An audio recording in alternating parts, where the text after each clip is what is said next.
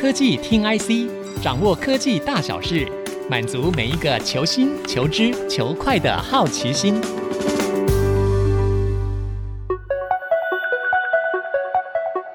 这里是 IC 之音主客广播 FM 九七点五，欢迎收听科技听 IC，我是节目主持人李立达。今天我们邀请的是 DigiTime 记者林嘉南，嘉南是我们跑云端 AI 的记者，所以各位聪明的听众朋友们应该猜得出来，我们今天又要来谈谈 AI 这个话题了。邀请嘉南呢，是因为他最近跑了趟纽约，去参加 AWS 大会。AWS 呢是亚马逊 Amazon 它的金鸡母，也是全球最大的公有云业者。而这一次 AWS 大会，免不了大家最关注的，还是他们在 AI 这一块能够端出什么菜。嘉南，请问一下，这次去 AWS 大会，他们到底分享了他们在 AI 的布局是什么呢？是的，以往 AWS 的年度大会叫做 re:Invent，那通常会在年底举行。那这次在纽约举办的峰会呢，算是一个 mini re:Invent 的一个暖身赛的感觉。他们所以它有好几个暖身赛吗？年底通常都是在 Las Vegas，然后其实平常在各地都有各种峰会。Oh. 那会选在纽约，我觉得这次也算是一个指标的感觉，就是他们希望以后每年可以举行两次活动，然后这次算是有点试水温。了解。可是我自己其实也觉得说，他们可能觉得等到年底再讲会有一点来太晚了，来不及了，所以赶快办一个暖身赛。对，那这次他们公布的 AI 相关的新服务大概有七到八项，那可能比较亮点的部分就是他们在这个云端的服务导入。NVIDIA 的 H 一百就是最新的 GPU 算力资源，那他们也有诉求说，希望可以加速这个生成式 AI 还有高效运算的应用。那其他就是有一些是扩充这个基础模型的资源范围，然后一些生成式 AI 的商业数据相关的应用。那其实大部分的新服务呢，感觉是各领域通用的。不过他们有一个服务是针对智慧医疗，就是这个 Health Scribe。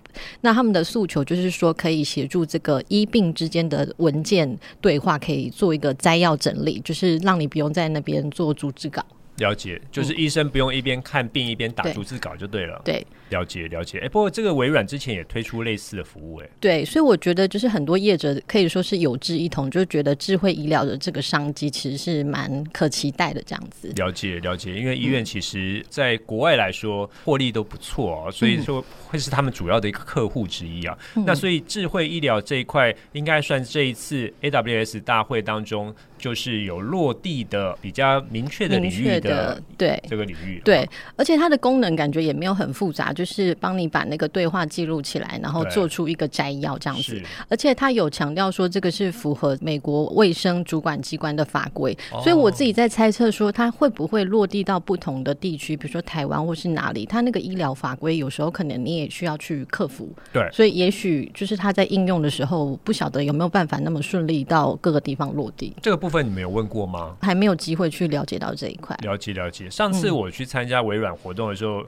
他们在讲这个医疗服务的时候，其实我我有问说：“哎，你这可以适用在其他地方，比如说像 China 或者台湾或者这些地方吗？”他们说可能没有办法。哎。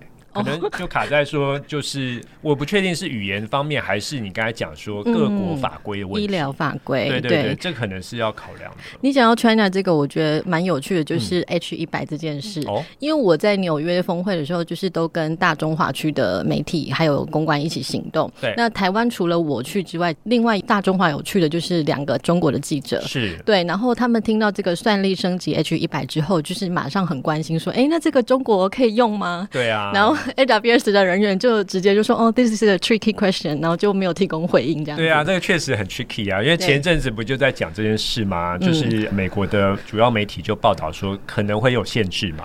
对，可是这好像后来没有下文的。可是我觉得，就是如果它是直接硬体端来看，现在 H 一百是中国那边不能购买嘛？那照道理说，它也不可能透过云端去提供这个通路。照理说是、啊，对，照理说应该不可能透过云端就可以用。不过，如果是 China 的企业在海外布点的话，也许就可以用到当地的 AWS 的算力。对，应该会有一些可以绕道或是跳点还是什么的。对对对，不过这一部分可能就不是这一次我们可以了解到的状况了。对，了解。所以你刚才讲说 H 一百会是他们这一次算力提升的一个大重点，就对了。嗯嗯嗯，而且他们其实 AWS 也蛮强调说，其实十二年前他们是第一个把 GPU 带上云的业者。所以十二年前，对，就是说他们跟 NVIDIA 的合作是很长远的。那每一次 NVIDIA 有新的 GPU 出来的时候，AWS 都会把他们带到云上面。了解了解。嗯、那这一波的 AI 浪潮里面，其实最主要推升的就是 ChatGPT 在问世哈。那针对 ChatGPT 后面的这个生成式 AI，AWS 有对应的产品线吗？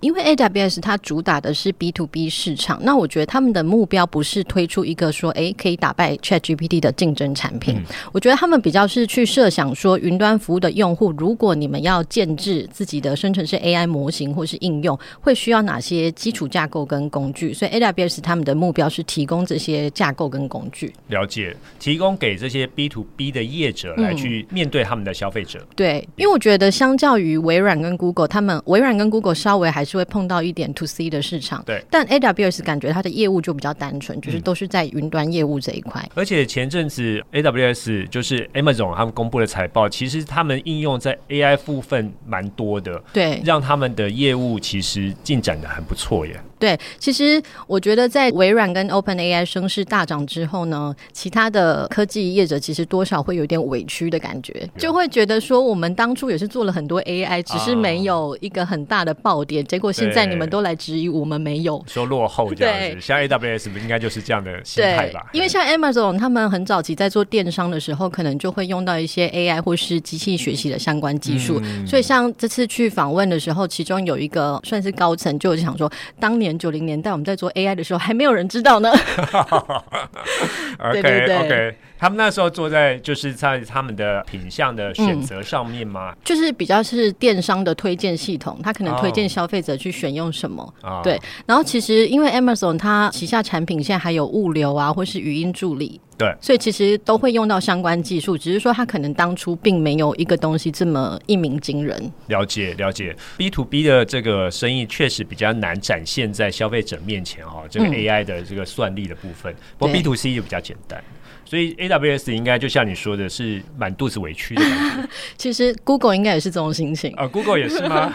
对啊。哦，Google 上次 Google 大会好像也提出了不少 AI 的东西、啊。对，因为 Google 就是我觉得他们最扼腕的，就会是说这个 ChatGPT 它的底层技术那个 Transformer 模型，嗯、当初可是我们 Google 在二零一七年开源出来的啊。对对对，所以结果没想到这个 OpenAI 的这个，但商场可能就是蛮现实的吧？你有没有抓到那个时机点？有时候也很难说。对啊，你太早发明。你那个东西可能最后用的或是发扬光大不是你啊。嗯嗯嗯。那我想再回来讲一下 AWS 的策略，就是微软跟 Google 他们其实都会用蛮多 AI 技术去强化自己旗下的产品线。但是 AWS 它主打的比较是一个平台的角色。哦。比如说他们有推一个 AI 模型的托管平台叫 Amazon Bedrock。那在这个平台上面，你可以用 Amazon 他们自己的生成式 AI 模型，或是对接到他们合作伙伴 AI 新创的一些模型。所以他们其实这个。平台最早是今年四月就发表，那只是说这次在纽约峰会有更多的一些新服务。那我觉得他们主打的一个点，我蛮印象深刻的就是他们访问一些客户的心声。那客户告诉他们的是说，我们希望有选择，我们不要被单一模型绑架。不要被单一模型绑架，指的是谁啊？应该就是某一家业者这样子。哦，这样子，对，对，不要被那一家业者绑架，然后宁愿被另外一家业者来去这个。应该就是会希望有选择，或是说像我们在看云端市场，很多人选择的也是混合云的模式嘛。嗯。所以像现在市面上有很多的 AI 模型，那其实很多用户他们其实也是比较混合式的在用不同模型。比如说，你觉得这个模型哪里比较强，你就选择这个这样子。理解。哎，您。刚才讲到说 Bedrock 这样的一个模型，嗯、对不对？啊，平台，一个平台。OK，这个平台上面的东西现在已经开始有计价了吗？就是有商业服务了吗？它其实就是一个平台，然后你可以透过 API 去对接不同的模型，这样子。了解，了解。嗯、那在 AWS 架这个平台上面，它算是一个中介的角色了。嗯、我要问的就是说，它已经从 AI 这部分开始变现了吗？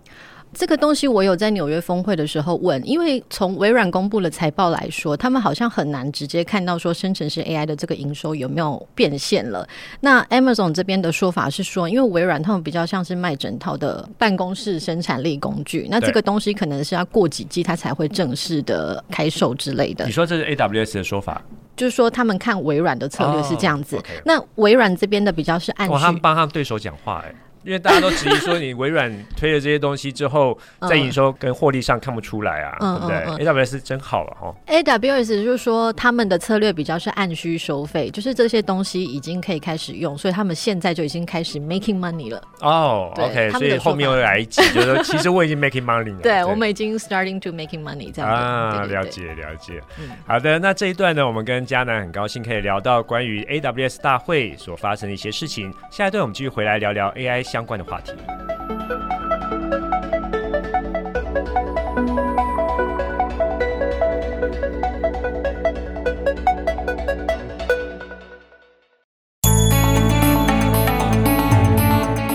欢迎各位听众朋友回到科技听 IC，我是节目主持人李立达。我们的节目除了在 IC 之音官网可以听到之外，大家也可以上 Spotify、Apple Podcasts、Google Podcasts 以及 KKBox 搜寻科技听 IC，按下订阅，这样就不会错过每一集的节目了。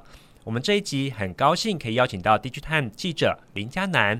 嘉南前阵子才去了趟纽约，参加了 AWS 大会。在上一段呢，我们也跟他聊到了关于 AWS 在 AI 的发展。听起来大家觉得好像不如微软或者 Google 这么积极，可是他们的想法又不一样。那我想问嘉南啊，因为你前阵子也去了 Google I/O 大会，你怎么看两个大会有什么不同呢？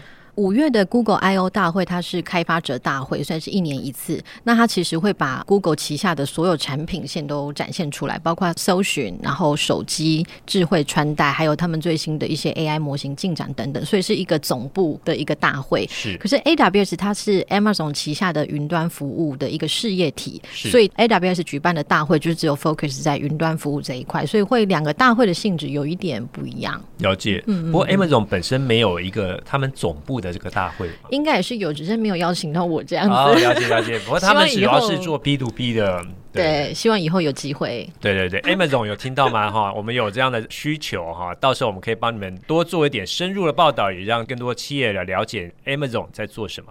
好的，那我们想问一下哈，就是说您刚才讲到说 AWS 他们其实他们说他们在 AI 做了很久，嗯，那这个部分。好像他们是主要做 B to B 的部分嘛？对，你刚才讲到说 Bedrock。那这样的平台之外，嗯，他们还有提供什么样的服务吗？其实他们去年就有推出一个 AI 写程式的生成助理，叫 Code Whisperer，所以算是在去年就有开始公布类似的服务。那这个东西当然可能只有写程式的人才会注意到。那除了这个服务之外呢，他们其实好几年前也开始做这个自研晶片的布局。那可能不一定是就是直接针对生成式 AI，而是比较广的这个 AI 的推论跟训练的需求。所以其实他们的布局。算是蛮有策略，一步一步的这样子。那最近这一波会被说是好像声势没有那么强大，但他们会说，其实我们早就看到这一波商机了。那我们做的准备其实也蛮足够的这样子。了解了解。那你刚才也提到说自研晶片哈，其实我知道不止 AWS 啊、像微软啊、Google 他们都很积极在这一块。那为下一波的这个 AI 竞争做一些准备哈。那所以最近这个 NVIDIA 的 GPU 这么红，好像是供不应求的状况。所以如果说到时候 AWS 啊、Google 这些都自研晶片之后，是不是以后？用到 NVIDIA GPU 的这个机会就没那么多了呢？其实不会，因为 GPU 现在还是被认为功能算是最强大的，但是会用 GPU 可能算是工作负载要比较复杂的，或是资料中心等级的运算，大家会选择这个 GPU。可是如果你是可能效能运算没有那么要求的话，也许你可以用其他晶片的选项。所以像 Google 跟 AWS 蛮早就开始在做自研晶片，就是希望说客户他可以选择要用 GPU 还是要用他们自己的晶片。片，所以算是提供给客户不同选项的概念。但是他们自己的晶片还是没有办法取代这个 NVIDIA 的 GPU。了解，就是多提供一个 option，对，给客户来做选择。对，那微软在自研晶片的这一块布局，感觉有稍微慢 Google 跟 AWS 一些，但最近也传出他们有感觉到 GPU 的资源非常的吃紧。对对，其实我没有看到外媒报道提到说 AWS 也开始在考虑要不要采用这个超微的 AI 晶片，但还没有下决定就对了。所以再再显示出这些业者都觉得这个算力资源其实需要多方采购。了解，因为最近这个 NVIDIA 晶片真是非常的红哦，红到说大家都一直在抢，都抢不够。那像是我们之前在 Computex 的时候，NVIDIA 的长期伙伴 Supermicro 的创办人梁建厚他就直接讲说：“哦，我现在都准备好了，就等晶片来，可是晶片就还没有到这样子。所以其实大家这个晶片的这个需求是非常的强劲的。所以您刚才也提到说，如果他们有提供客户不同的选择的话，那 AWS 有没有多谈一下他们自研晶片现在有什么新的发展吗？”其实他们就是在 AI 训练跟推论这一块，就各有不同的晶片选项。比如说，像是在训练这一块，就是有 Trainium 这个晶片的系列；然后在推论这一块，就是有 Inferentia。那这些晶片，他们自己研发的都是会持续迭代，所以他们在这一块确实算是做的比较早的。那其实 NVIDIA 自己也有推 AI 运算级服务，叫 DGS Cloud，所以大家会觉得说，哎，NVIDIA 好像有一点开始要跟自己的客户竞争。对，所以我觉得这个赛局是蛮有趣的，因为像 NVIDIA 的这个云服务，它有获得甲骨文，然后微软跟 Google Cloud 的支援，但是 AWS 并没有加入。对啊，为什么呢？